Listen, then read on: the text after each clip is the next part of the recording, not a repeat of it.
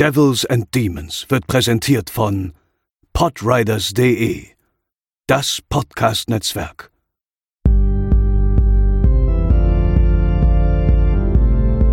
They're coming to get you, Barbara.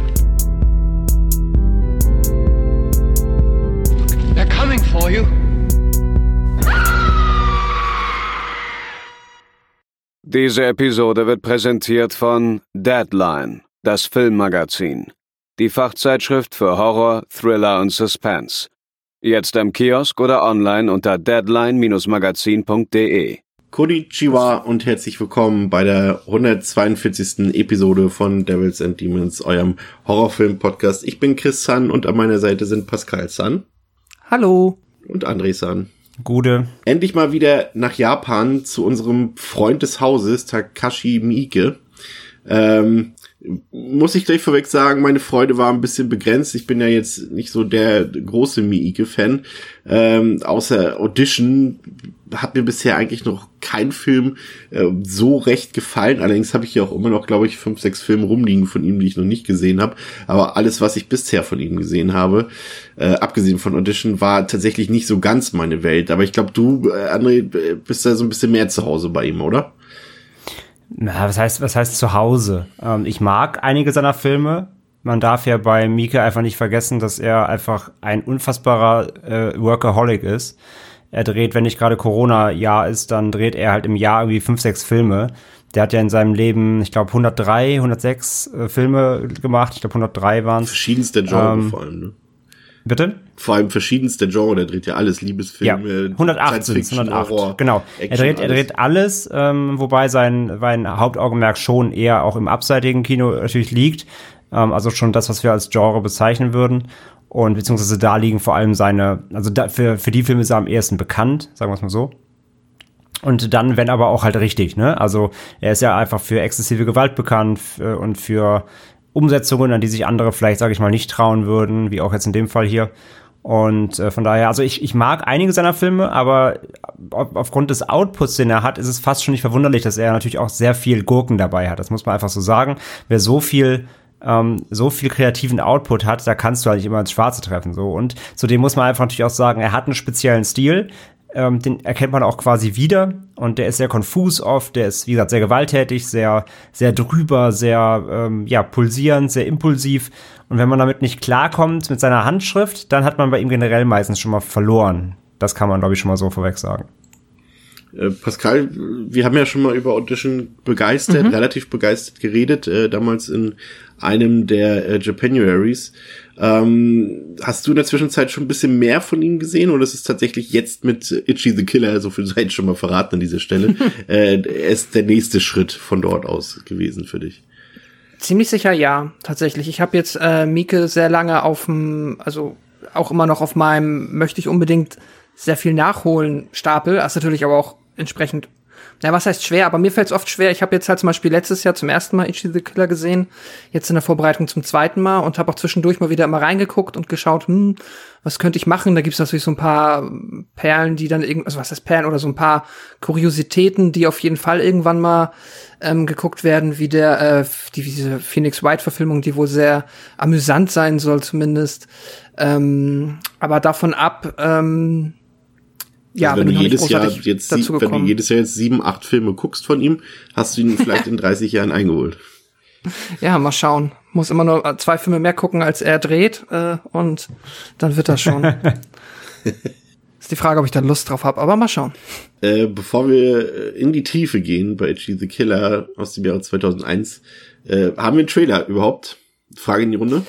Ich habe keinen Trailer gefunden, der sich lohnt an dieser Stelle. Entsprechend, Ja, ähm, dann ich glaube nicht. lassen wir das, dann lassen wir, liebe Zuhörerinnen und Zuhörer, heute mal den Trailer weg. Es gibt irgendwie so ein Fan, Fan-Edit oder sowas, glaube ich, auf YouTube. Äh, das könnt ihr euch hier reinziehen. Äh, oder ihr schaut einfach den Film und dann ist gut, dann braucht ihr auch keinen Trailer Also, dazu. also dazu ist zu sagen, es gibt einen Trailer eben, aber der ist auf Japanisch. Also deswegen, Genau. das macht einfach keinen Sinn, den jetzt einzuspielen, denn dann, dann hört ihr nur lustige Geräusche und eine Sprache, die ihr wahrscheinlich nicht versteht, die meisten von euch. Von daher ist es ein bisschen witzlos. so japanophob heute, ist ja. Wieso ja was? Wieso Japanophob? Also vielleicht haben wir japanisch sprechende Leute. Es ist hier. ein, es ist, es ist ein Fakt. Äh, wenn, wenn wir zwei, drei Japa Hörer haben, äh, die Jap Japanisch sprechen, dann äh, willkommen und Gruß und äh, Respekt und cool. Aber es ist einfach so, dass die meisten äh, dann zwei, drei Minuten da sitzen werden und denken sich, hm, von daher ist es halt ein bisschen witzlos. ja, das stimmt. Ähm, Ichi the Killer basiert ähm, auf einem Manga von Hideo Yamamoto. Äh, der heißt Koroshia 1 oder Koroshia 1 oder Koroshia, ich weiß jetzt nicht, was 1 auf Japanisch heißt. Itchy. Ähm, aha. das ist der Witz. Deswegen Das immer die ist Eins der auf seinem Witz. Rücken. Das macht natürlich Sinn. Ähm, äh, Pascal, du hast dir ähm, ein bisschen was angesehen und ein bisschen was angelesen äh, von der Manga-Vorlage. Kannst du oder magst du ein bisschen was erzählen dazu? Vielleicht auch schon mal so ein bisschen, gerne auch schon mal ja, im Vergleich aufstellen. Ja, also mal so grob. Ich habe ähm, genau, ich habe mir jetzt mal in Vorbereitung zumindest die Hälfte des Mangas durchgelesen. Da hat ähm, das sind äh, 100 Kapitel, die der Yamamoto da um die Jahrtausendwende fabriziert hat. Davon habe ich mir jetzt die ersten 50 äh, habe ich es geschafft, die mir durchzulesen. Und generell einmal zu Yamamoto, ich wusste es tatsächlich vorher nicht, aber ich kannte ihn unbewusst schon vorher. Ich habe hier auch im Regal einen anderen Manga stehen, den er mal gemacht hat. Das hieß, der heißt Homunculus. Ist auch ein relativ abseitiges Thema. Ich auch ewig her, dass ich den zum letzten Mal äh, in den Händen hatte. Aber ja, ist auf jeden Fall wohl auch, also so das abseitige Genre im Manga-Bereich ist auf jeden Fall sein Steckenpferd. Und ich kann jetzt mal schon vorwegnehmen zum Manga. Es ist tatsächlich in vielen Stellen sehr nah am Film dran. Einige Dinge wurden ähm, aus auch nachvollziehbaren Gründen einfach abgeändert. Da können wir dann auch später noch, wenn wir über den Film genau reden, drauf kommen. Aber zum Beispiel sowas wie, wo Itchy wohnt und so ein bisschen noch mehr Hintergrund tatsächlich schon in den ersten Kapiteln über Itchy, was man jetzt im Film vielleicht nicht direkt bekommt. Und davon abgesehen ist der Manga teilweise tatsächlich, das wird jetzt vielleicht jemanden, der auch nur den Film gesehen hat, wundern, an einigen Stellen noch extremer. Es gibt da tatsächlich noch ein paar Themen, die dann auch der Film einfach ausklammert, wo ich dem Film auch mit Sicherheit, also mit Sicherheit auch ein bisschen dankbar bin, weil ich mir das dann in äh, so gedruckter Form das anzuschauen war schon grenzwertig beziehungsweise unangenehm schlichtweg. Ähm, das hätte ich jetzt und es sind ja genug äh, Dinge so schon noch im Film drin, die man äh, jetzt auch nicht unbedingt sich gerne anschaut, aber darüber hinaus äh, so Themen wie Nekrophilie, die dann im Manga tatsächlich noch behandelt werden ausführlich, die ähm, haben dann ja zumindest im Film größtenteils kein Vorkommen. Ähm, aber grundsätzlich äh, muss ich auch sagen, hat's mir jetzt, also ich erinnere mich dran, als ich ihn letztes Jahr zum ersten Mal gesehen habe, war ich aufgrund vieler Qualitäten, die ich da gesehen habe, schon, das kann ich jetzt auch schon mal vorwegnehmen, ähm, sehr positiv angetan. Hatte aber damals schon ein bisschen Struggle, äh, der Geschichte so richtig gut zu folgen. Ich meine, es ist halt auch ein, so ein Yakuza-Clan. Äh, Drama oder wie auch immer man das jetzt nennt, äh, was da im Kern drin verwoben ist, ist sowieso immer kompliziert. Das dann noch auf Japanisch mit den ganzen japanischen Namen, die man dann immer alle merken muss, ist schon nicht so einfach. Und ich habe jetzt noch mal den Manga gelesen, da fiel es mir sehr viel einfacher und danach den Film. Und dadurch ging es dann noch mal besser tatsächlich. Ähm, das ist, also wer auch sagt, so er findet den Film zwar irgendwie cool, aber hat noch so ein bisschen Probleme da der Handlung richtig gut zu folgen, dem kann ich den Manga durchaus ans Herz legen das ist dann noch mal halt die entspanntere, etwas ja ausführlichere Version einfach. Wobei ich auch sagen muss, wie gesagt, die zweite Hälfte des Mangas fehlt mir noch. Ähm, ich habe auch gelesen, dass das Ende sich ein bisschen anders ausgehen soll. Ähm, da kann ich jetzt aber noch nichts zu sagen. Wenn du schon gerade im Flow bist, äh, würde ich dich bitten, kurz den Zuhörerinnen und Zuhörern mal zu erklären, worum es in Itchy the Killer geht. Shinjuku, Tokio. Nachdem Anjo, ein lokaler Yakuza-Boss, mitsamt einer großen Menge Geld auf unerklärliche Weise verschwindet, herrscht Aufruhr in den Reihen der organisierten Kriminalität. Kakihara, ein furchteinflößender sadomachistischer Untergebener Anjos, glaubt, dass sein Boss entführt wurde und macht sich sogleich auf die Suche. Nach ein paar falschen Fährten erfährt er, dass ein gewisser Ichi für das Verschwinden des Yakuza-Chefs verantwortlich sein soll, und so entspinnt sich ein obskures Katz-und-Maus-Spiel zwischen Kakihara und Ichi. Aufgrund der, der doch sehr komplizierten Erzählstruktur des Films machen wir heute auch mal eine komplizierte Erzählstruktur und äh, kommen jetzt erst zu den harten Fakten des Films. Ähm, der Film hatte auf Letterboxd eine Durchschnittswertung von 3,6 von 5 und auf der IMDb 7 von 10. Der Film ist in Deutschland beschlagnahmt, also ihr solltet euch den Film auf keinen Fall ansehen und ihr solltet euch den auch nicht im Ausland irgendwo bestellen. Das können wir euch hier nur schwerstens ans Herz legen. André, ich glaube, du bist ja der von uns dreien, der hier äh, was was Ekel angeht und noch so obskure Sachen am meisten verträgt. Ähm, bei einigen Festivalvorführungen damals, als Itchy the Killer gestartet ist, wurden ja sogar Kotztüten vor Beginn des Films verteilt. Würdest du sagen, zu Recht? Ja, ich, ich bin ja immer noch der Meinung generell, dass das immer ein Marketing-Gag ist, äh, weil du natürlich damit implizierst und will, also willst du den, den Besuchern ja auch schon implizieren, so, das ist, das wird jetzt übel, ne? Sei schon darauf gefasst, dass es übel wird. Ähm, für mich ist das immer ein psychologisches Ding, damit du schon mal den Zuschauern direkt mit in die mit in die in die in den Kinosessel gibst, so oh, das wird jetzt richtig heftig, sei mal auf das Schlimmste gefasst. Ähm, klar, der Film ist extrem in jeglicher Hinsicht. Haben wir gerade jetzt schon auch von Pascal gehört, so was er für Themen angesprochen hat, ähm, oder auch was wir in der Inhaltsangabe gehört haben. Der Film ist extrem in seiner ähm, Handlung, in seinen Handlungen, in seinen Thematiken, die er aufmacht, in seiner ähm, ja, Geschichte und in seinen Bildern eben auch. Von daher, ähm, ja, der ist nichts für Zartbeseitete und der äh, gehört auf jeden Fall nicht in Kinderhände, wie eigentlich fast alle unsere Filme, die wir hier klar besprechen, aber der auch nochmal sehr besonders.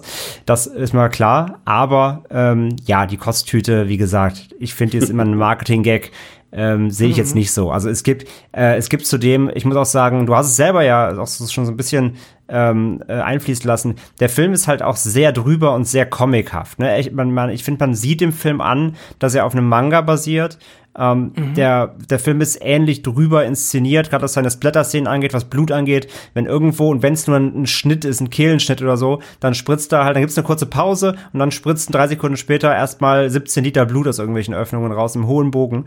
Ähm, ich finde das alles sehr übertrieben in diesem Film. Ähm, es gibt andere Themen und andere Momente, die hart sind, ähm, aber gerade diese wirklich diese Splatter-Szenen im Film, ähm, die sind fast eher skurril und fast schon albern. Ähm, also die, die Kotztüte sehe ich da eher bei anderen Filmen, wenn überhaupt für notwendig. Ich hatte ja da wieder tatsächlich mein übliches Problem. Ähm, ihr könnt mich da auch gerne korrigieren, aber der Film soll ja auch in gewisser Weise lustig sein, ne? Oder zumindest humorvoll. Und mhm. da hatte ich dann wiederum mein Problem mit diesem Film, weil ich zwar den einzelnen Szenen ähm, ansehen konnte, dass jetzt gerade das irgendwie ironisch gemeint ist oder dass es ein Gag sein soll oder dass ich hier lachen sollte. Aber es hat überhaupt nicht meinen Humor getroffen. Also ich habe tatsächlich nicht einen Moment gehabt, wo ich mal schmunzeln musste oder was mich irgendwie amüsiert hätte. Und das dann mhm. wiederum dann gepaart mit diesen Szenen, die du eben schon angesprochen hast, André, die dann doch äh, doch mal aus diesem Comic-Stil rausgehen und dann doch einfach nur hart sind. Und das betrifft ja in der Regel dann äh, die Szenen. Und das würde ich tatsächlich hier zumindest aus meiner Perspektive auch gerne nochmal ähm, hervorbringen, ähm, weil das vielleicht auch als kleine Warnung, also der Film hat durchaus äh, ja, ob der jetzt so ein frauenfeindliche Tendenzen hat, darüber können wir ja gleich gerne noch äh, also äh, diskutieren. Aber er hat zumindest extreme grafische Gewalt, die äh, ja gegenüber Frauen ausgeübt wird. Äh, das ist ja äh, haben wir ja alle gesehen. Also äh, dort werden Frauen eigentlich doch in ziemlich äh, regelmäßigen Abständen verprügelt, misshandelt und auch vergewaltigt und das eigentlich auch ziemlich on-screen die ganze Zeit.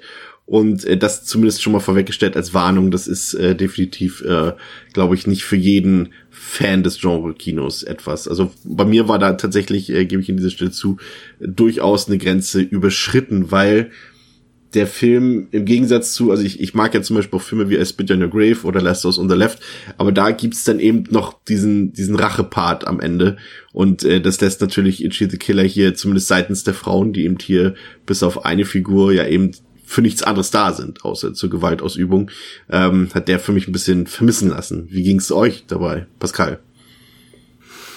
Mm, ähm, jetzt grundsätzlich bezüglich der Gewalt gegen die Frauen, ja, das ist auf jeden Fall ein spannendes Thema. Die ist, äh, wie du gesagt hast, die ist definitiv da. Ähm, es ist unangenehm, diesen Rachepart, diesen Rachepart gibt es in der Regel nicht. Es gibt halt eine Figur, die da noch ein bisschen ähm, aktiver sich dann tatsächlich selbst so in diesem, das ist auch ein Thema, das sich durch den ganzen Film zieht. Es ist ja diese ähm, Sexualität im BDSM-Kontext, so Sadomachist, mhm. Sadomaso, also sadistische Menschen und masochistische Menschen.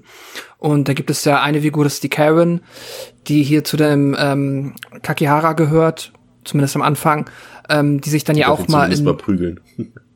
Ja, genau, die äh, ergibt sich dann auch der ähm, sadistischen Seite, weil sie das mitbekommt. Und ähm, ja, ich sehe schon irgendwo in dem Film, äh, dass das halt auch tatsächlich, also ob wie gut ihm das jetzt gelingt oder so, sei es mal dahingestellt, aber der Film möchte einem schon auch meiner Meinung nach etwas über äh, Sexualität zumindest im Subtext mitgeben und auch zeitgleich beim Zuschauer ein bisschen äh, hinterfragen. Ich habe da mal ein bisschen nachgelesen und fand ähm, ein Zitat oder eine Interpretation ganz spannend und das ist die, dass äh, halt Yamamoto oder jetzt halt dann in dem Fall im Film Mieke ähm, natürlich einem das so alles gnadenlos präsentieren und vor den Latz knallen, aber jetzt nicht aus rein ähm, äh, Exploitation-Motiven im Sinne von, um das dann Leuten zu präsentieren, die das dann hoffentlich cool finden und deswegen ins Kino gehen, sondern einfach nur wertungsfrei einem dann hinlegen, um ähm, ja dafür zu sorgen, dass der Zuschauer das unter Umständen halt natürlich sehr unangenehm findet und halt auch selber sein ähm, ja sein Konsum vielleicht in der Hinsicht auch hinterfragt oder wenn wir zum Beispiel sehen, wie Itchy dann durchs Fenster guckt und halt dann masturbiert, während äh, die äh, prostituierte Frau da vergewaltigt wird von dem, den, den er dann später noch umbringt. Solche Momente halt, wo man dann sieht, okay, das ist auf jeden Fall alles schlimm und falsch. Ähm, aber schon das Gefühl, dass das irgendwo mit einem größeren Sinn in den Film gepackt ist und nicht einfach nur darum geht, ähm, zu provozieren an der Stelle. Weil aber dafür ist es dann. Hm. Ja, sorry. André, pa André, passt das zu, also passt diese, diese Darstellung, dass wir zum einen natürlich diese Gewalt unter den Yakuza, die ja größtenteils wirklich sehr comichaft ist, du hast es beschrieben, also allein ähm, als der, der eine Gangster-Typ da in der Mitte halbiert wird und damit schlechten CGI-Effekt auseinandergetrennt wird, seine beiden Körperhälften und dagegen dann aber doch die eher realistische Gewalt ähm, an die weiblichen Figuren des Films, passt das für dich zusammen? Ja, also du hast ja gerade eben schon gesagt, du hast ja von, also du hast aus deiner Sicht gesagt, der Film soll lustig sein. Nee, eigentlich nicht. Der Film ist nicht lustig, der Film ist skurril. Ähm, und Skurrilität hat ja gerade im japanischen Kino und vor allem eben im Manga. Und man muss einfach hier, ähm, ähm, man sagt sonst immer ja, man muss ja Vorlage und Werk, also wie Romanvorlage oder wie auch immer und Film äh, dann trennen. Hier mhm. wirklich muss man es eher wirklich eher zusammenhalten, weil gerade dieses überzeichnete, obwohl, also selbst die ernstesten Mangas und äh, überhaupt äh, japanischen Geschichten im Anime und so weiter, äh, selbst die ernstesten haben immer so, ein, so eine gewisse, so eine Schrägheit. Das ist aber einfach der japanische Stil meist. Und äh, ja, es gibt auch Bierernste, aber das ist eher die Seltenheit. Die meisten haben trotz, trotzdem immer, und wenn es nur ein Charakter ist, der so ein bisschen rausfällt oder so, und hier sind es ja mehrere Charaktere, hier ist eigentlich das ganze Szenario, was sehr schräg mhm. ist und der Film will eigentlich, also der Film ist keine Comedy. Er will jetzt nicht verkaufen, dass du dich permanent beömmeln sollst. Auf gar keinen Fall. Es ist eher diese Schrägheit, die du meinst. Und ich glaube deswegen, das wirkt eher auf uns Europäer so ein bisschen schräg, aber für Japaner ist es gar nicht so extrem, weil das einfach ihre Spielart ist und ihre, auch ihr, glaube ich, ihre Art, mit solchen Dingen umzugehen, so in gewisser Weise. Von daher, ich, ich, also ich sehe es nicht als lustig, es ist eher skurril. Und dass man mal irgendwie mal, vielleicht trotzdem mal irgendwie mal schmunzeln muss, ist eine Sache aufgrund der, der, der exorbitanten Schrägheit und der Comichaftigkeit mancher Charaktere. Aber ich muss jetzt nicht lachen in dem Film, im Gegenteil. Ähm, und was die Gewalt angeht und so weiter, was, also ich kann nur unterzeichnen, was Pascal, Pascal gerade sagt. Ähm, der Film spielt ja, ex also es ist nicht nur ein Subtext, es ist, es ist maßgeblich die Story.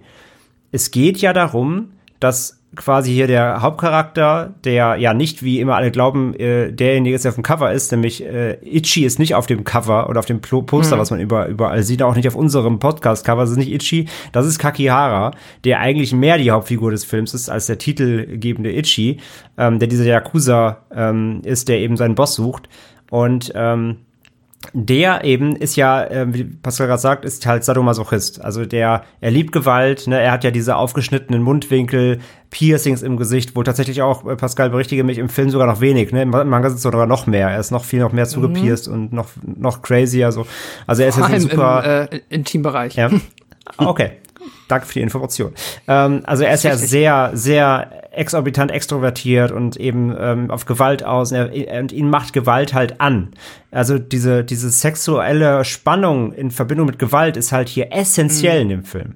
Und der, die Story ist ja im Endeffekt, dass er halt rausfindet, dass, ähm, oder beziehungsweise wir als Zuschauer merken dann irgendwann, er erfährt das erst später, ähm, dass Itchy genauso ist. Itchy ist ein Serienkiller, weil es ihn ähm, erregt, wenn er mordet und Gewalt sieht. Und quasi diese beiden Figuren ja, find, wollen einander finden, beziehungsweise eben äh, erstmal Kakihara will ihn finden, weil er halt erstmal in erster Linie ihn finden will, weil er seinen Boss gekillt hat. Aber es geht hier ganz klar um diese Verbindung von sexueller Spannung in Verbindung mit Gewalt. Und das ist, wie gesagt, das ist nicht nur ein Subtext, das ist essentiell für die Geschichte. Und alle äh, Gewalttaten, die in dem Film ausgeübt werden, sind darauf immer zu beziehen. Und das gilt eben auch für Gewalt gegen, gegen Frauen. Und die Gewalt gegen Frauen, und da sind wir jetzt beim Thema, was du eben angesprochen hast, Chris, von wegen, hier gibt es keinen Revenge-Plot, es gibt halt keinen Feminismus, der sich jetzt quasi ähm, an den Männern rächt. Ja, das ist korrekt, aber es muss sich nicht, nicht jeder, nicht jeder Film oder nicht jedes Werk muss Gewalt gegen Frauen mit Rache auflösen. Hier wird das quasi dadurch aufgelöst, dass es eben in den, in den äh, psychologischen Kontext mit der Sexualität gestellt wird. Gewalt an Frauen, die Männer eben ähm, fasziniert, äh, ja, bis zur Erregung bringt. Also äh, es wird ja auch viel mit, also direkt in der Eröffnungssequenz wird mit Sperma äh, gespielt, so. Man, man sieht halt Sperma im Film immer wieder in Verbindung dann auch mit solchen Gewaltszenen.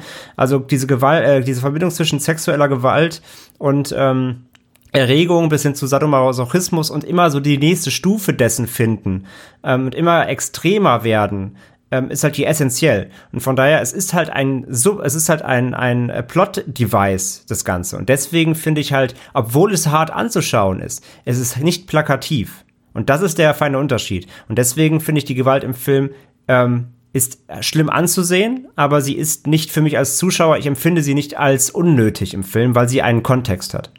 Aber gut, das behaupten ja grundsätzlich alle Filmemacher von sich, die äh, versuchen mit ihrer grafischen Gewalt das Publikum so ein bisschen zu überwältigen und an die eigenen Grenzen und Abgründe zu führen. Ähm, ich habe da einfach, also ich störe mich vor allem an der an der Art der Inszenierung zwischen, zwischen diesen zwei verschiedenen Arten von Gewalt, weil grundsätzlich ist da ein ganz anderer Tonfall in dem Film drin, wenn es darum eben geht, äh, zu zeigen, wie Frauen misshandelt werden, als wenn die Yakuza sich gegenseitig Ja, und jetzt überleg mal, warum. Weil das eben nicht skurril wirken soll und überdreht sondern wenn es geht, wenn es um diese, äh, es werden ja, es werden Frauen Leichen gefunden und so weiter, dann ist der Film halt ernst und dann spielt er das auch nicht ins Lächerliche. Aber was und will er damit sagen? Also es ist ja nicht so, als würde Ja, das ist, eine, das ist im Endeffekt eine Pietätsgeschichte. Weil der Film Miike ist ja jetzt moralisch, sagt er ja nichts in dem Film. Also er sagt ja weder, äh, das, was die Männer den Frauen dort antun, ist gut, noch das ist schlecht. Das überlässt er ja dem Zuschauer. Weil also ein das, Kommentar das stimmt, gibt der Film ja. ja nicht ab. Nein, nein, einen Kommentar gibt er nicht ab. Er zeigt dir nur ganz deutlich, dass es generell, kann man auch nochmal sagen, im Film gibt es sowieso keine Guten. Alle Charaktere sind Verbrecher und haben irgendwas Schlimmes getan. Das kann man ja auch schon mal direkt sagen, genau. Ja, es gibt vielleicht ein paar Opfer, aber grundsätzlich. Ja, also Opfer, aber es gibt, also ich meine, ich rede jetzt von den Genau, ja, Hauptcharakteren, klar. von den Agiere, Genau. von den agierenden Hauptcharakter, es gibt ja keine positive Seite im Film. Das heißt, man weiß ja, man lernt als Zuschauer ja recht schnell, dass das alles äh, Menschen sind, die schlimme Dinge tun und gerne tun und von daher ähm, man auch keine Sympathie, ähm, sag ich mal, für, für sie aufbringt. Über, kann man schon über Charakterdesign oder wie auch immer, kann man später noch reden, aber jetzt mal generell weiß man halt als Zuschauer, man kann mit diesen äh, Charakteren nicht irgendwie groß fiebern oder man sollte sich nicht mit ihnen ähm, sympathisieren, weil sie alles Schlimmes tun. Ja, da, da verliert der Film ähm, bei mir dann sowieso. Also das brauche ich tatsächlich irgendwie, um, um, um da, der Film ist ja nicht kurz, das muss man ja an dieser Stelle auch sagen, der ist ja für so eine Art Film doch durchaus ziemlich lang mit äh, genau, 130 Minuten. Ja. Und ähm, da dann am Ball zu bleiben, ähm, ohne Sympathiefigur oder ohne auch, also klar, also interessante Figuren hat der Film ja. Zumindest aus meiner Sicht hat er zumindest eine und das ist, ist Ka Kakihara, der zumindest auch, selbst wenn man, also er ist natürlich ein schlechter Mensch, aber er hat natürlich natürlich so ein Reiz an sich. Er hat natürlich auch eine gewisse Ja. Coolness mit seiner Optik, einfach auch, auch mit seinem Kleidungsstil, der sich auch sehr absetzt von seinen Yakuza-Kollegen und so weiter. Äh, es ist Ja, er ist, halt, er ist halt extrem extravagant. ja. einfach, ja. Und er ist auf jeden Fall interessant. Aber die, die Figuren machen mir letztendlich tatsächlich zu wenig Entwicklung durch über den, äh, über den Film. Und ich, ich konnte einfach mich mit keinerlei Ding identifizieren in dem Film. Und da hatte ich jetzt persönlich äh, doch sehr starke Probleme mit und äh, konnte da nicht, nicht, nicht am Ball bleiben. Also das ging euch anders, das höre ich ja schon raus, aber ich brauche das tatsächlich irgendwie. nur, nur, nur Pessimismus und negative Figuren und schlechte Figuren.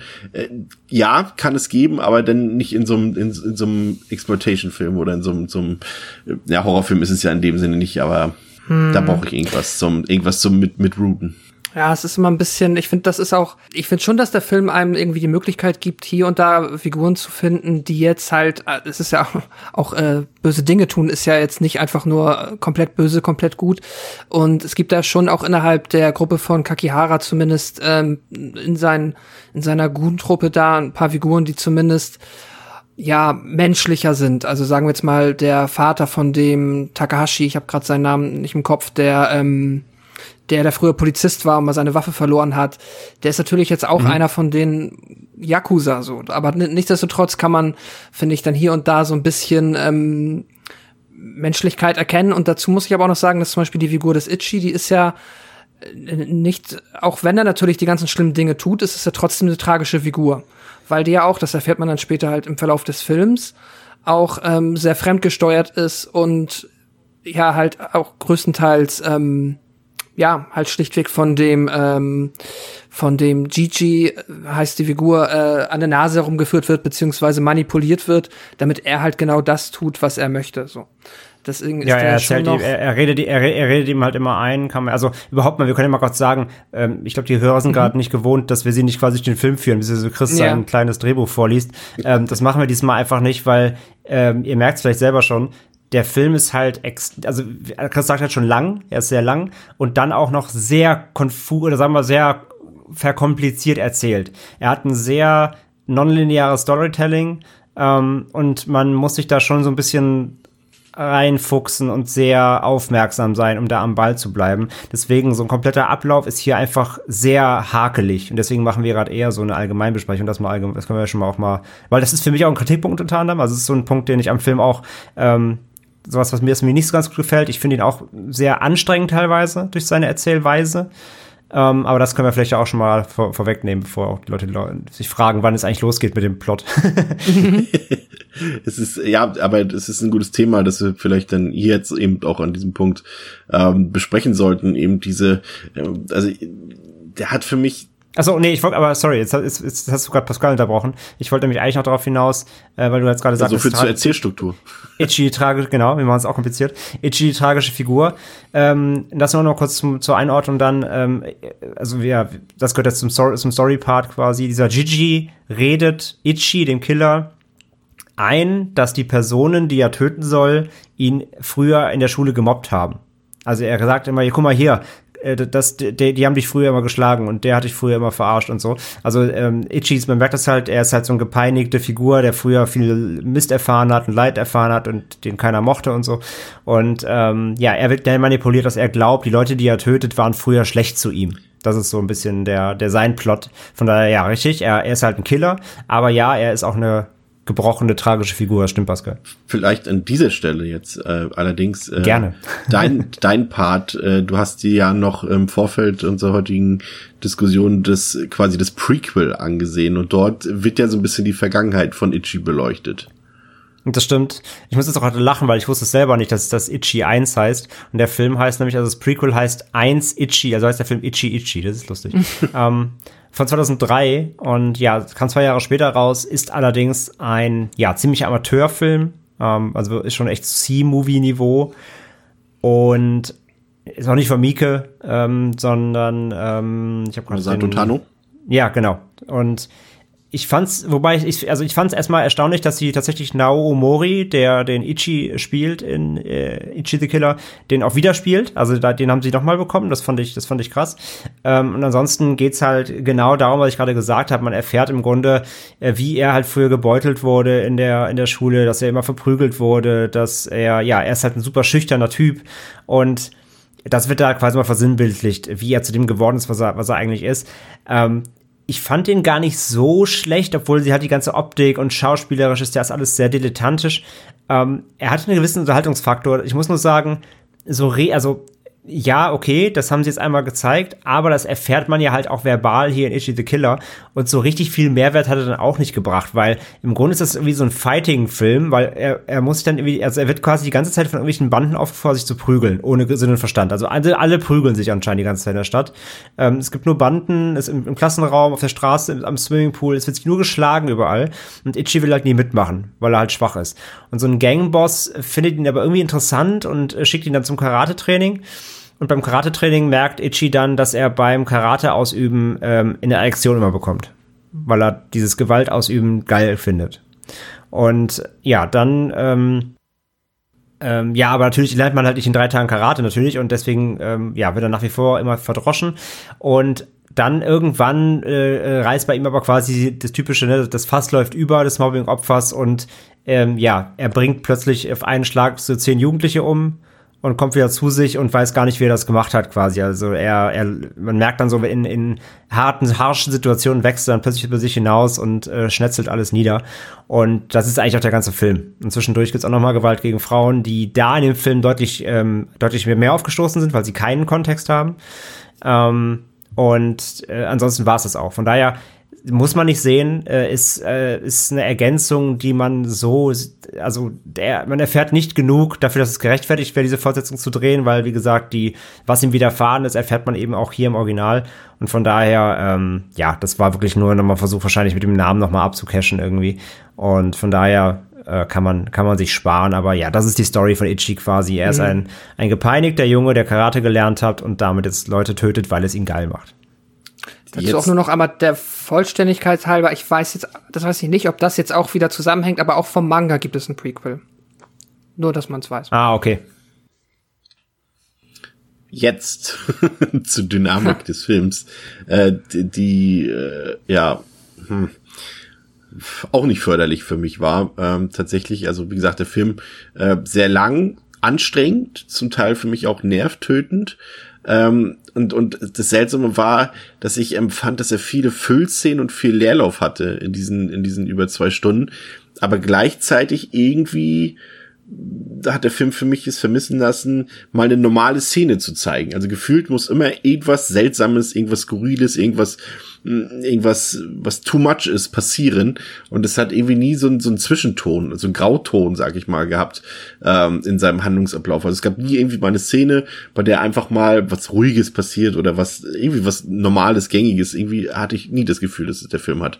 Also es ist irgendwie seltsam. Theoretisch passiert die ganze Zeit irgendwas aber gleichzeitig fand ich ihn extrem langatmig. Ja, aber das ist ja genau, das ist ja aber genau das, was, glaube ich, die Menschen, die ihn gut finden, wie ich, hm. äh, ihn, für ihn so schätzen, weil er so Tempo macht.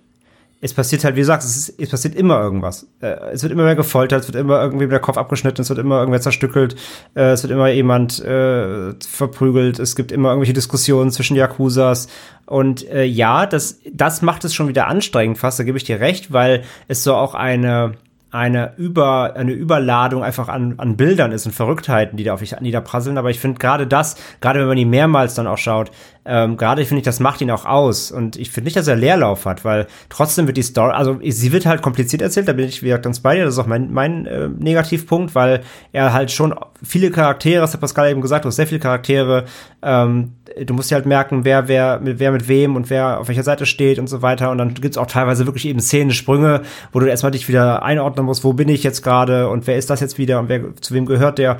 Ähm, das ist ja oft gerade in diesem, in diesen Yakuza ähm, Film äh, tatsächlich oft ein, ähm, ein Problem, in Anführungszeichen, ähm, was ich habe. Und ja, das, das ähm, macht es ein bisschen anstrengend, das ist wieder auch meine Kritik. Ähm, aber ich finde gerade trotzdem, dadurch, dass eben so viel passiert und du immer wieder ähm, äh, neue Obskuritäten hast, neue Gewalt, äh, den nächsten Schritt immer wieder. Und äh, gerade das hält mich bei dem Film eigentlich bei der Stange, muss ich sagen. Ja, ich weiß auf jeden Fall auch, dass es bei mir beim ersten Mal auch tatsächlich das war. Dass ich hatte nicht das Gefühl, dass der jetzt mir zu lang geht oder dass ich mich zwischenzeitlich gelangweilt gefühlt habe, weil halt tatsächlich immer ähm, äh, immer irgendwo etwas Spannendes passiert und mich dann auch tatsächlich die Figuren halt unabhängig jetzt von ihrer ähm, äh, Charakterisierung halt trotzdem, also auch wenn ich jetzt vielleicht nicht mitgefiebert habe und ich jetzt hier nicht stand und gesagt habe, go Kakihara go, geiler Typ, habe ich, hat er mich ja trotzdem fasziniert.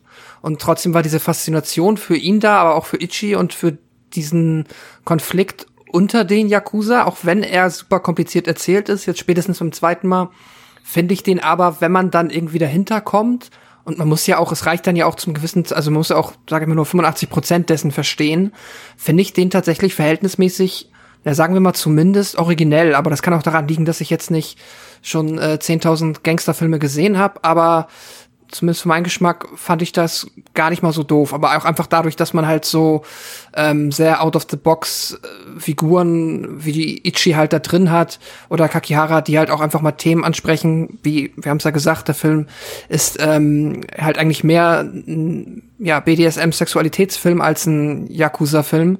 Ähm, aber halt diese Kombination hat sich für mich auch, äh, ja, hat auch nochmal eine gewisse Faszination ausgeübt. Dazu die Ästhetik, die ich sehr mag.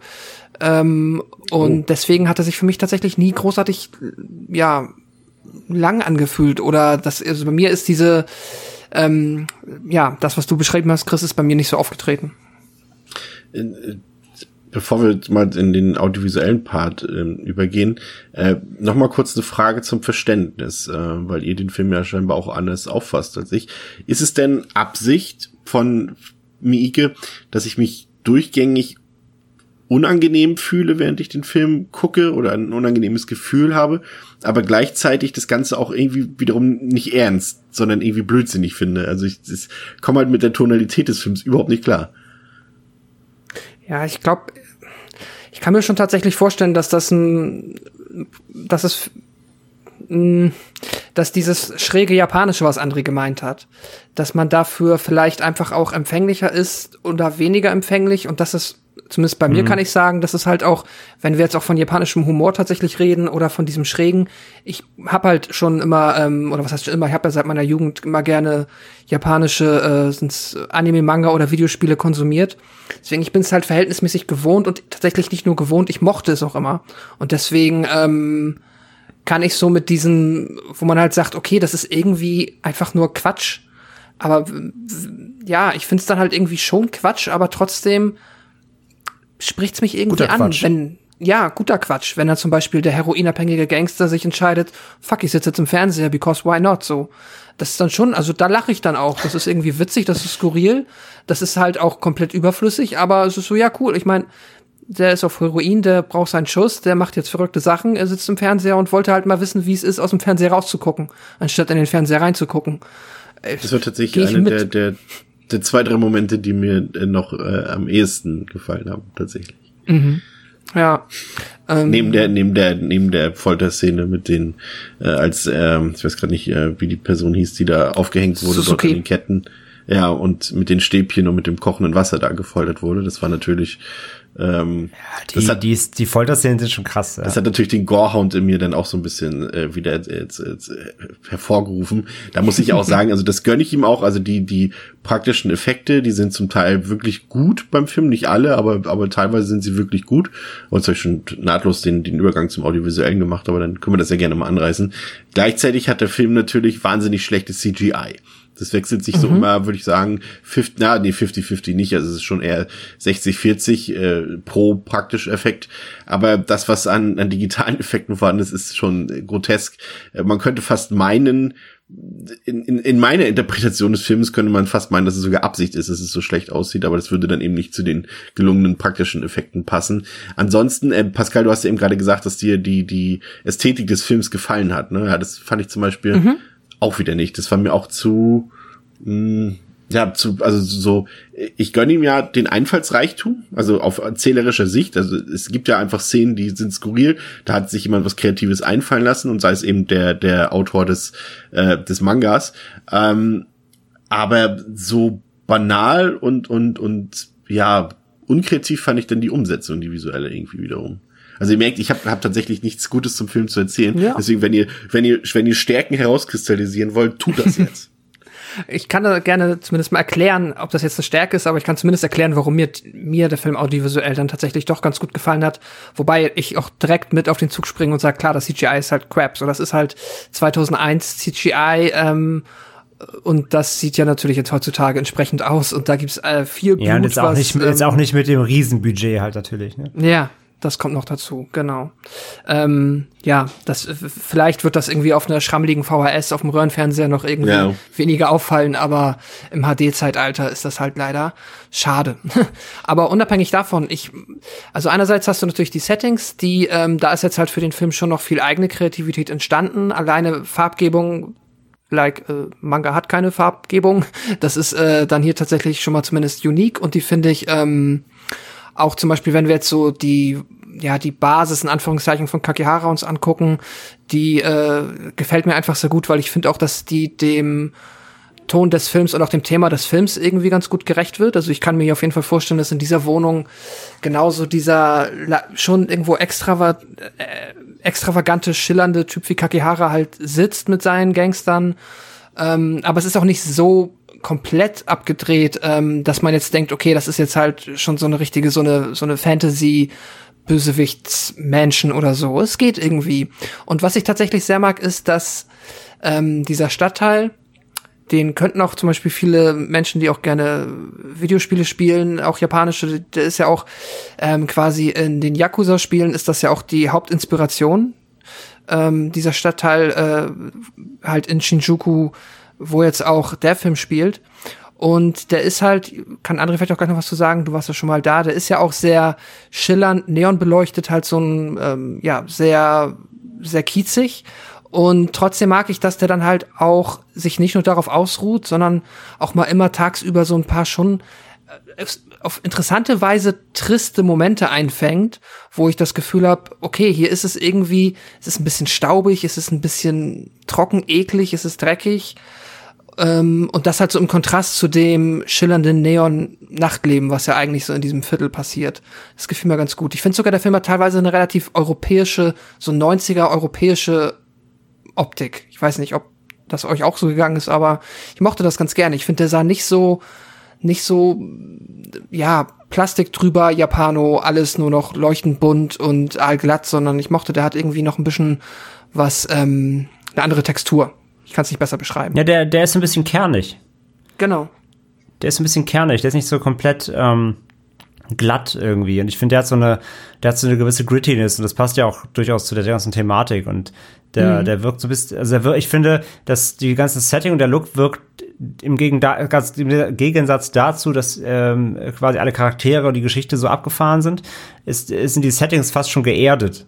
Und es hat alles eher so wirklich so einen äh, sehr bodenständigen Look irgendwie. Und das mag ja. ich auch ganz gerne. Also ich finde es, ich finde es auch, also finde ich alles stimmig, sag ich mal.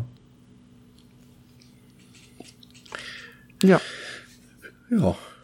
Wollen wir noch mal, wollen wir dann noch mal zum, ja, gut, ja, wir hatten es jetzt schon angerissen, die äh, so das, glaube ich, das Setpiece, das den allermeisten Menschen am meisten halt im Gedächtnis bleibt, ist halt die Folterung an den ähm, Haken.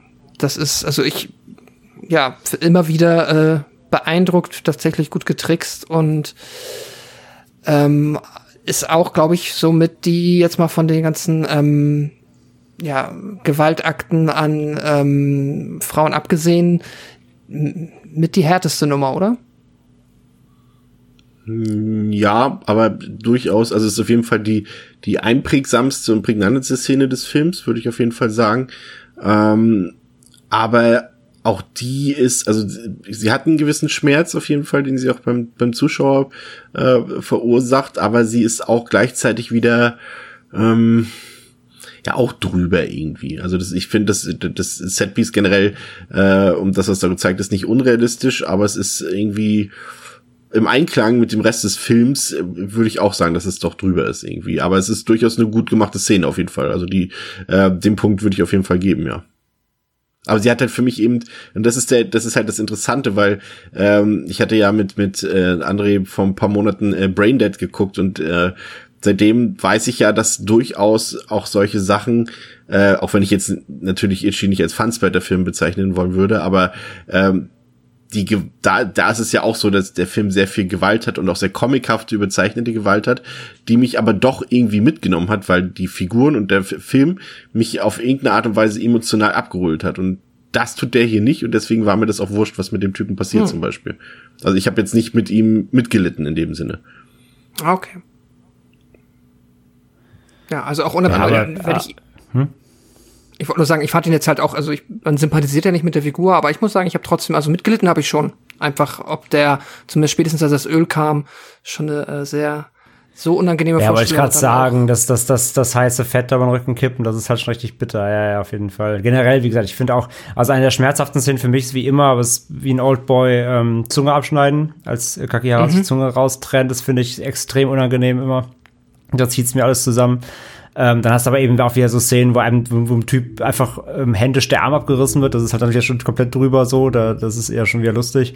Ähm, oder ja, dann natürlich die, die Blade, die Blade-Schuhe von Ichi, wenn er den Leuten da mhm. äh, die Kehlen durchschlitzt oder einfach in der Mitte durchhackt. So, das ist natürlich auch total, total drüber so. Also der Film schwankt so zwischen sehr real und schmerzhaft und ja, eher, eher drüber und nicht zu ernst zu nehmen, sage ich mal, was die Gewalt angeht. Aber sie ist natürlich schon sehr extrem, ja. Der Film ist schon sehr hart insgesamt.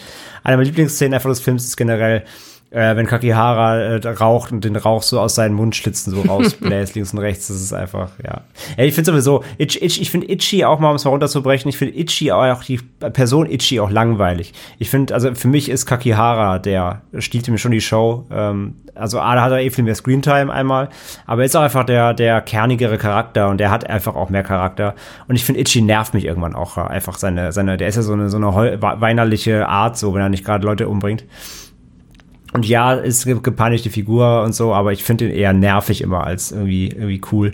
Ähm, von daher, ich finde eh Kakihara äh, ist hier deutlich der, die Hauptfigur irgendwie für mich. Hm. Ich finde aber auch, das hat dann, ähm, ja, hat dann das Filmteam auf jeden Fall auch gut erkannt, weil im Manga ist es halt schon, dass so ein bisschen tatsächlich mehr Richtung 50-50 geht. Und dann spätestens im Film bin ich, glaube ich, auch ganz glücklich darüber, dass dann äh, mehr Screentime für Kakihara da ist und der, äh, gerade wenn ich es mir dann noch anhören muss, wie er halt den halben Film weint, äh, darauf kann ich dann auch verzichten. Da reichen dann die Passionen, ja, die er hat. Ist ja, ja, irgendwann, ich fand, irgendwann wird er nervig, leider. Das ist, äh, ja. Habt ihr noch was? ja, ich hätte noch den, ich hätte noch den, äh, muss man ja auch noch mal sagen, ich hätte noch den unfassbar krassen Cast hätte ich noch besprochen. Ja gut, da da hast du natürlich, da sind natürlich einige Leute bei. Das, man muss ja dazu sagen, dass das in Japan damals auch mitunter ein Erfolg war, weil das, weil da also auch damals die einfach die Creme de la Creme so des Genres äh, natürlich irgendwie dabei waren. Ne? Also ähm, du hast halt einen ähm, äh, Tadanobu Asano hier eben als, als Kakihara, der hat jetzt später auch in den Thor-Filmen mitgespielt, in allen drei. Der hat in 47 Round mitgespielt, der hat in Midway gerade erst äh, neulich mitgespielt, scheiß Film, aber war dabei. Der hat in diesem Silence mitgespielt, ähm, diesem Samurai-Film. In Satoichi war er dabei, also der hat auch ähm, äh, sehr viel dann später auch ähm, gedreht. Du hast halt, wie gesagt, Naomo Omori als, als äh, Ichi eben hier, der hat schon bei Ghibli-Filmen ähm, Synchro gemacht, der hat in Demon Lover mitgespielt gespielt. First Love äh, zuletzt. Auch bei First Love wieder Mieke war auch wieder dabei. Ja, bei Outsider hat er äh, Mittelmacht mit Tom Hiddleston. Äh, Outrage Coda, dem der Manga-Verfilmung von Parasite, also nicht der äh, Oscar-Gewinner, sondern äh, dem Sci-Fi-Film Parasite war er dabei, also auch äh, ne, ein Name. Ähm, dann hast du, äh, das fand ich auch, äh, vergesse ich auch immer wieder, als hier Gigi, also der, ähm, dieser Imposter quasi, der den äh, Ichi beeinflusst, ähm, hast du ja Shinja Tsukamoto, äh, Tsukamoto, Tsukamoto so, ähm, ja, besser bekannt als Regisseur von äh, namhaftesten Filmen wie den Tetsuo-Teilen, die Iron Man und ähm, ähm, Bodyhammer, von Tokyo Fist, von Kotoku, von Snake of June und so weiter. Also der hat eine unfassbare äh, Regiereputation, ähm, hat aber auch selbst in über 50 Filmen mitgespielt, unter anderem mit Shin Godzilla, auch dann in seinen ganzen Filmen selbst.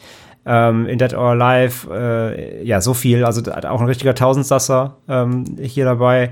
Und ja, und auch dann, wenn die, wenn die Riege runtergehst, du hast immer wieder Leute dabei, Sabu. die auf jeden Fall. Ja, Sabu natürlich, klar, Sabu, Regisseur von dem großartigen Mr. Long ähm, unter anderem. Also du hast wirklich hier einen unfassbar starken äh, Cast. So, ist, da, da hat Mieke sich schon echt ein paar ähm, richtig einschlägige große Namen da reingeholt. Das ist schon echt beeindruckend. Das ist ja so eine Sache, die mir tatsächlich generell am asiatischen Kino sehr gefällt, dass die wenigsten ähm, Darstellerinnen und Darsteller auf Genre festgelegt sind, was du ja tatsächlich in Hollywood aber auch jetzt im europäischen Kino doch häufiger hast, dass doch irgendwie die meisten Schauspieler irgendwie auf bestimmte Genre oder, oder dass sie zumindest gewisse Sachen einfach nicht spielen würden, mhm. äh, festgelegt sind. Und du hast gerade eben im asiatischen Raum in Korea, in, in Hongkong, China, Japan, aber auch, da siehst du teilweise einfach äh, Stars in, in, in, in Horrorfilmen und solche Dinge oder in, in Fantasy-Filmen und sowas, was bei manchen Leuten in, in, in der westlichen Hemisphäre gar nicht vorstellbar wäre. Aber das ist immer so eine Sache, die mir auf jeden Fall sehr, sehr gut gefällt. Jetzt unabhängig von von Itchy jetzt.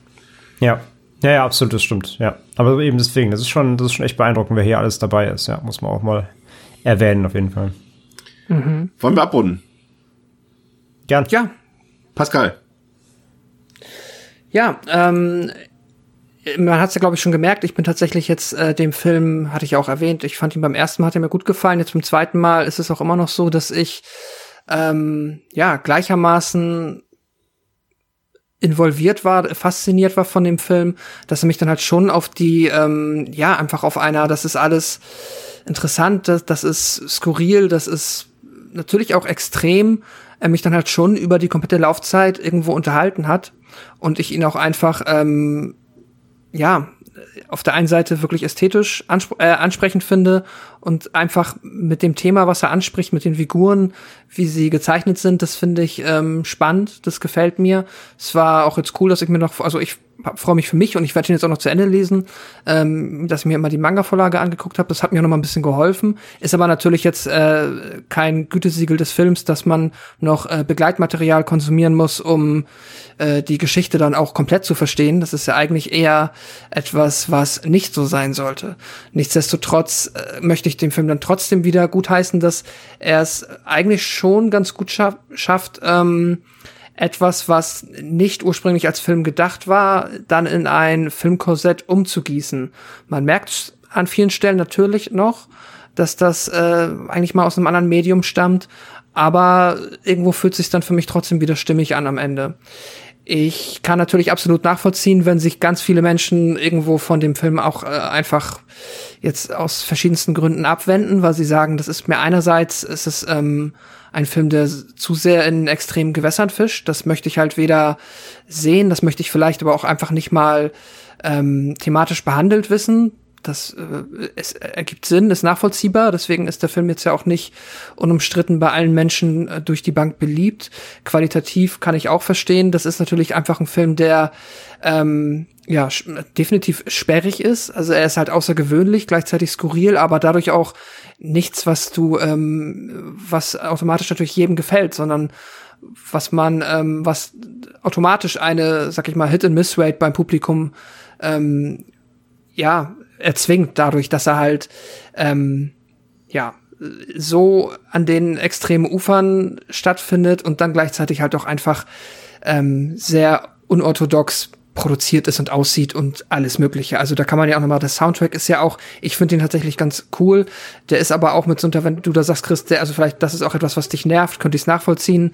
Da, da ähm, wird jetzt auch viel vertracktes Zeug eingebaut, um das irgendwie noch, ja, um dann noch mehr Abseitiges und Skurriles zu erschaffen.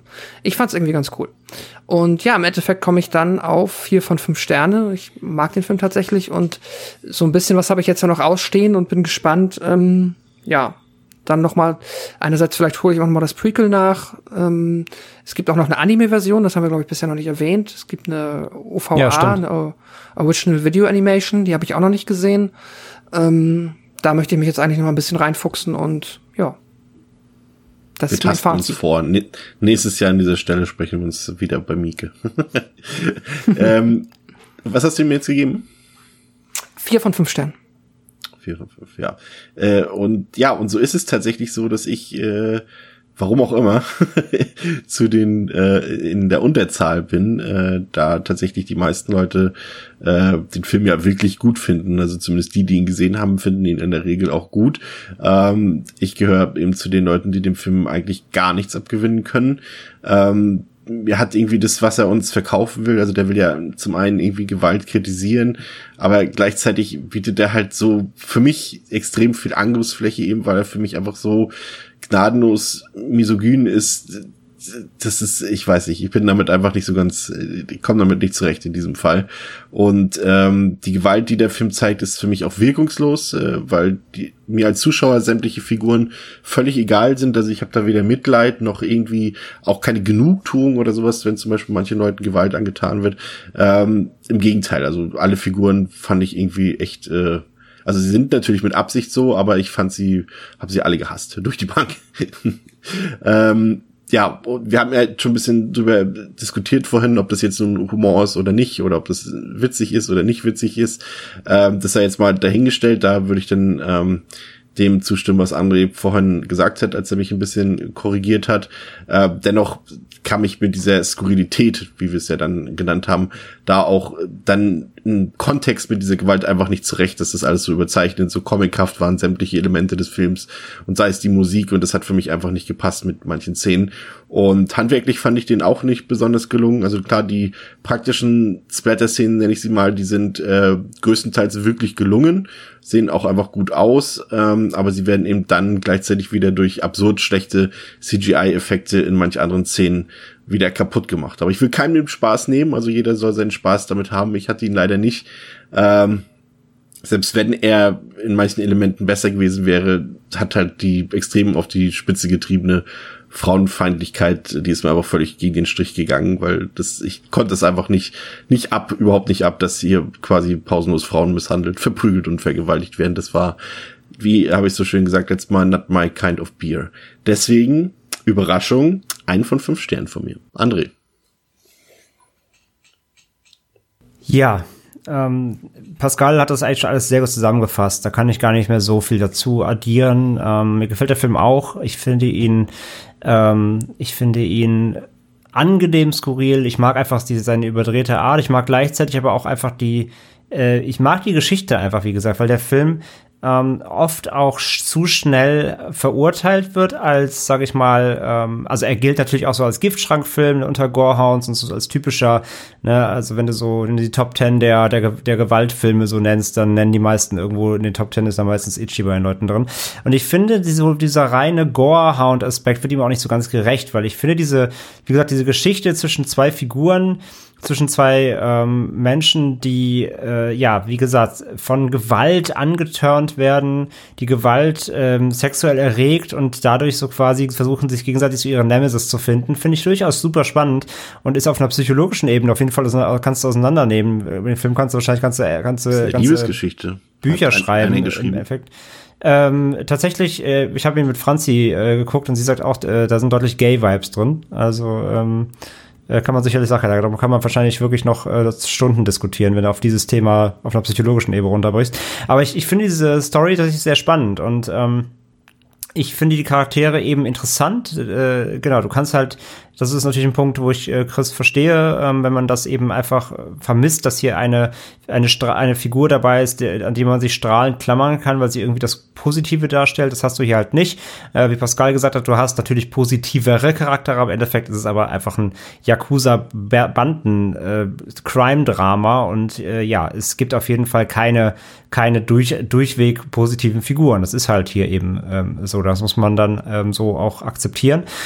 Und ja, ich finde, ich finde, der Film ähm, hat, so ein, hat so eine gewisse Sogwirkung, die einfach dich durch diese ähm, ähm, überdrehten, harten, dreckigen ähm, Bilder mitnimmt. Du hast einfach, ähm, du hast einfach hier natürlich sehr viel äh, Gewalt, du hast viel, du hast viel äh, Obskurität und das alles vermengt sich natürlich in so einen, in so einen krassen äh, Twist und Sog, der sich so durch den Film zieht. Ähm, das ist nicht immer einfach zu gucken. Ich verstehe, wenn man den ähm, etwas äh, anstrengend findet. Ich finde ihn selber halt, was das Pacing beziehungsweise die Erzählstruktur angeht, eben auch nicht durchweg gut oder beziehungsweise ähm, ich, ich, ich fühle mich immer sehr angestrengt, wenn ich den Film gucke und da ziehe ich ihm auch so ein bisschen eben was für ab. Ähm, das hätte man vielleicht noch ein bisschen besser, ähm, ich muss jetzt mal einen Anglizismus streamlinen können. Also einfach, man hätte ihn einfach ein bisschen, ein bisschen zurechtziehen können, dass er, da, dass er einfach nicht so extrem nach links und rechts schwenkt und man sich wirklich ähm, 120 Prozent auf diesen Film fokussieren muss, weil man sich sonst eben sehr schnell die, aus dem Fokus verliert während des Guckens. Ähm, das das äh, geht mir jedes Mal wieder äh, ab und ich bin jedes Mal wieder erneut erstaunt, wie ähm, doch, ähm, ja, wie, wie viel Arbeit ist es, den Film sich auch anzugucken, so ein bisschen. Aber trotz allem bewegen dann doch bei mir eben die positiven Aspekte und wie gesagt, auch wenn der Film seine Härten hat, auch hier eben angesprochene Gewalt gegen Frauen, sehe ich das in diesem Film und ja, Chris, äh, gebe ich dir auch recht. Natürlich versuchen das viele Regisseure und Filmmacher sowas gerne mal äh, schaden, äh, schadenfeinig, ja, fadenscheinig zu verkaufen. ähm, ich finde, bei Itchy ist es aber eben nicht so, weil es eben, ja, es wird nicht aufgelöst, es gibt keine Frauenfigur, die irgendwie Rache übt, die ihr äh, quasi das, die den Feminismus dann hier aufleben lässt, aber ähm, der Film äh, arbeitet damit eben auf dieser, auf dieser ähm, ähm, ja, dieser sexuell-psychologischen Ebene. Ähm, und äh, daher funktioniert das für mich hier, weil es eben nicht sinnlos ist in meinen Augen. Ähm, ja, es ist hart, wie gesagt, es ist unangenehm anzusehen und das soll es ja auch sein. Die soll es keinen Spaß machen. Deswegen für mich auch nochmal, hatte ich ja vorhin schon gesagt, die, ähm, die, der Film hat eine klarere Struktur ohne ohne Überdrehung, ähm, wenn es eben um diese Szenen gegen, um, um, um, um sexuelle Gewalt geht.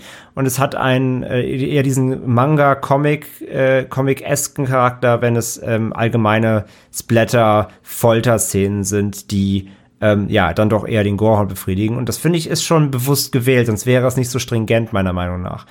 Und von daher, wie gesagt, funktioniert das für mich in dem Kontext, auch wenn es, wie gesagt, eben nicht einfach zu schauen ist, aber es hat für mich am Ende des Tages eben diesen äh, verfolgt es den roten Faden dieser Geschichte von diesen zwei Hauptfiguren eben, ähm, die das im Kontext eben ausmachen. Und ja, wie gesagt, ich finde halt Kakihara als Figur, auch wenn er eben ein Böser ist, ist ja ein bisschen wie bei, bei Devil's Rejects oder so, dass du äh, Anführungszeichen mit einem Bösen mitfieber sollst oder zumindest dich mit ihm in einer gewissen Weise identifizieren oder zumindest sich mit ihm befassen. Und ähm, da stiehlt er halt auch, wie gesagt, Ichi die Show. Ich finde Ichi als Charakter eben ähm, eher ein bisschen nervig. Er ist zwar hier der ausführende Killer und der hat ein paar gute Splatter-Szenen, aber natürlich als agierender Charakter ist äh, Kakihara auf jeden Fall einfach spannender. Äh, auch sein extravagantes Auftreten und seine Art und seine, seine Kleidung und alles einfach. Ähm, dass, dass, dass sein Outfit im Finalkampf ist, ist großartig mit diesem äh, Glitzerhemd und seinen äh, Snake Boots da irgendwie. Das ist, äh, er ist einfach ein sehr schillernder Charakter. Und ähm, das funktioniert für mich eben einfach alles. Und ja, wäre er nicht so komplett konfus teilweise erzählt, würde ich ihn auch noch einen Tick besser finden. Von daher, also ähm, ja, ist für mich von Anfang bis Ende ein, ein guter Film. Auch das Finale mag ich sehr, ähm, ähm, auch wenn natürlich quasi das Schicksal von Ichi so ein bisschen offen gelassen wird, so und äh, ja, bisher gab es ja keine Fortsetzung. Mal gucken, ob da irgendwann was passiert. Ich glaube aber, dass äh, das, das Thema ist dann auch beendet. Wobei ich weiß nicht, ob es im Manga noch einen Nachfolger gab. Kann vielleicht Pascal gleich noch mal kurz einwerfen. Aber auf jeden Fall erstmal abschließend bei mir. Ähm, Itchy the Killer kriegt von mir dreieinhalb von fünf Sternen. Ähm, ich mag ihn sehr. Er hat, er hat, äh, er hat quasi ein paar, ähm, er hat ein paar Stolpersteine, über die ich immer wieder dann drüber fliege beim Gucken. Aber im Großen und Ganzen finde ich den ähm, auch sehr gelungen. Ja, Pascal, ja, hast du noch was äh, zu ergänzen? Nee, ich wollte eigentlich nur sagen, nee, eben nicht. Es gibt meines Wissens nach keine Fortsetzung. ich weiß aber auch halt, wie ja. gesagt, nicht, ähm, wie der Manga abschließt. Äh, ich denke aber mal an dem gleichen Punkt. Das kommt so von, also Laufzeit ähm, des Mangas, wo ich jetzt gerade bei der Hälfte bin und des Films, das äh, kommt sehr gut hin. Aber da kann uns auch gerne noch mal, wenn äh, ein Zuhörer mehr darüber weiß oder ähm, auch gerade vielleicht ein Film, wo es sowieso auch interessant ist, mal Meinung zu hören, ähm, lasst uns das gerne wissen. Ist ja vielleicht auch ein ja. Film, den gar nicht so wenige gesehen haben. Ja, und so hoffen wir, dass euch diese Episode gefallen hat. Äh, ich glaube, ich stelle es jetzt mal unüberprüft in den Raum, aber ich glaube, so weit lagen die Meinungen noch nie auseinander.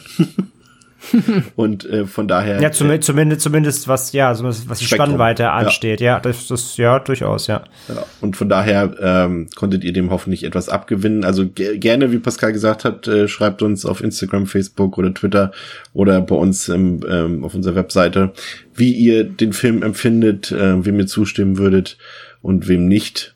Letztendlich alles Geschmackssache. Und damit verabschieden wir uns in die nächste Woche. Ähm, also seid wieder dabei nächste Woche bei Devils and Demons mit Chris, Pascal und André. Ciao, ciao. Ciao. Tschüss.